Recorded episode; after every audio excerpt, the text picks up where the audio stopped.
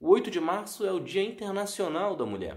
E para celebrar essa data, vou contar um pouco sobre a história em torno desse dia, as lutas das mulheres, especialmente no Brasil, personagens importantes da nossa história e também a realidade de hoje em questão salarial, de emprego e também do feminicídio. É Pilatos lá na Bíblia quem nos diz. E também faleceu por ter pescoço o infeliz da guilhotina de Paris. A principal lenda em torno do Dia Internacional da Mulher é que a data foi escolhida para homenagear mais de 600 operárias que morreram em um incêndio em uma indústria em Nova York, nos Estados Unidos, em 1911. Embora o fato tenha servido sim para fortalecer o Sindicato das Trabalhadoras, ele não tem nenhuma relação exata com o dia 8 de março. O fato, inclusive, ocorreu em 25 de março. Existe um outro caso de incêndio também, ainda no século XIX, e que teria ocorrido em um dia 8 de março, porém essa história, no caso, é falsa. Além disso, antes mesmo da tragédia de 1911, já era celebrado o Dia da Mulher, só que antes era dia 28 de fevereiro. Com o passar dos anos, a data foi variando e inclusive mudava de acordo com o país.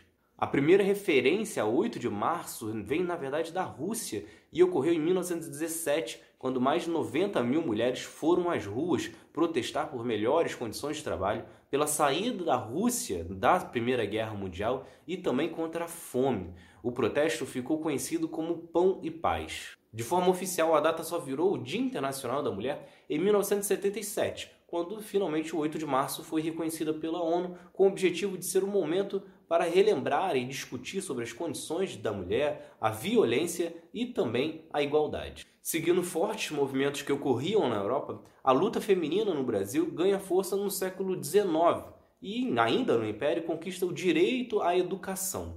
Isso porque até 1827 as mulheres sequer poderiam ser matriculadas nas escolas. Pouco mais de 50 anos depois, foi permitido também o acesso às mulheres à faculdade.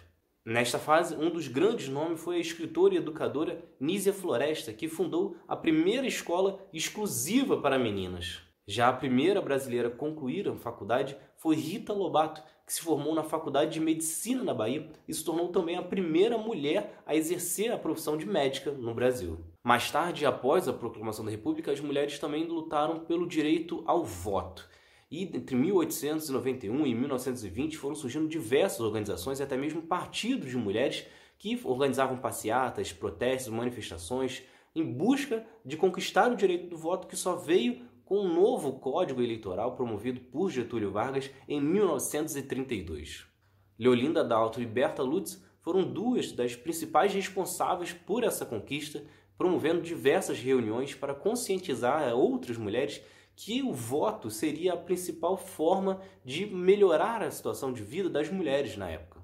Neste período, tivemos a primeira prefeita eleita em 1928, Alzira Soriano, que foi prefeita da cidade de Lages, no Rio Grande do Norte. Já em 1934, Carlota Pereira Queiroz foi a primeira deputada eleita no Brasil.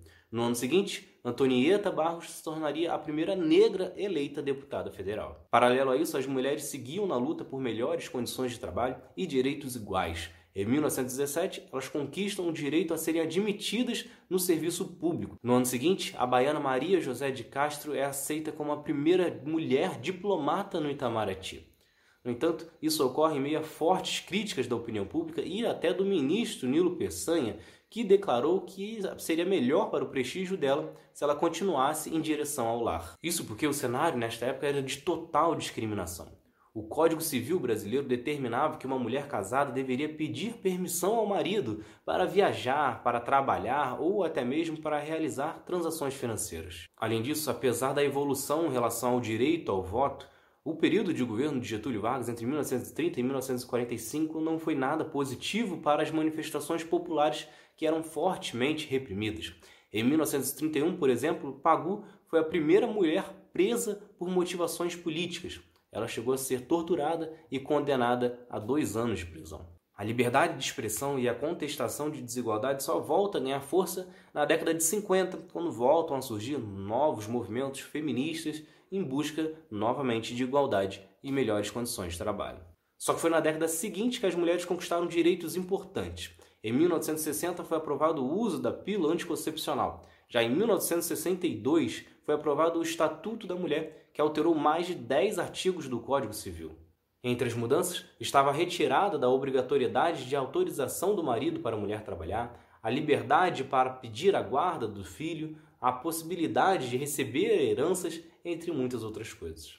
Na ditadura, todos os movimentos feministas foram novamente silenciados e erradicados, assim como ocorreram em outros movimentos populares. Ainda assim, em 1977 foi aprovada a Lei do Divórcio. Mais recentemente, em 2006, tivemos a criação da Lei Maria da Penha, a primeira reconhecer e criar mecanismos para combater a violência doméstica. A lei carrega o nome de uma farmacêutica que ficou paraplégica após sofrer agressões por muitos anos do marido. Só que ainda assim, o feminicídio ainda é um grande problema no Brasil. Segundo a plataforma Monitor da Violência do portal G1, de 2018 para 2019 ocorreu um aumento de mais de 7% dos assassinatos às mulheres por crime de gênero. Foram, portanto, pelo menos 1.314 casos de feminicídio no Brasil, ou seja, casos apenas em que as mulheres foram assassinadas após ocorrer algum tipo de discriminação, violência doméstica ou algum tipo de assédio.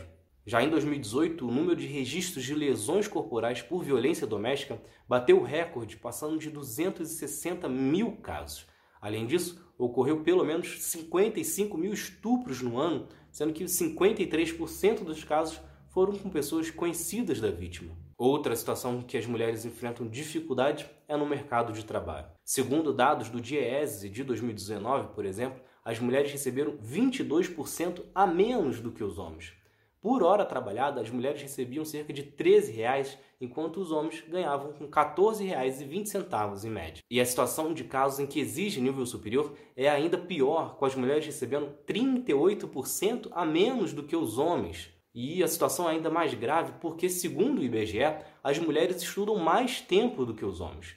Mais de 22% das mulheres têm nível superior no Brasil, enquanto 18% dos homens completaram a faculdade. Ou seja, ocorreu a evolução do início do século XIX até os dias de hoje, mas ainda tem muita coisa para mudar. E, felizmente, temos muitas mulheres liderando diversas manifestações, seja por direitos iguais, seja pelo meio ambiente ou outras coisas. Só que uma dessas histórias marcantes e que vale destacar é de Raíssa Luara, de apenas 12 anos, que criou uma biblioteca comunitária na ladeira dos Tabajaras, em Copacabana.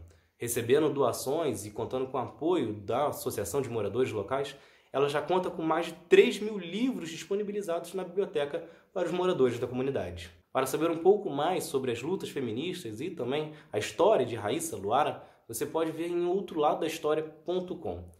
Se você gostou, se inscreve no canal, ativa as notificações e continue acompanhando. Tem mais outro lado da história por aí. Valeu!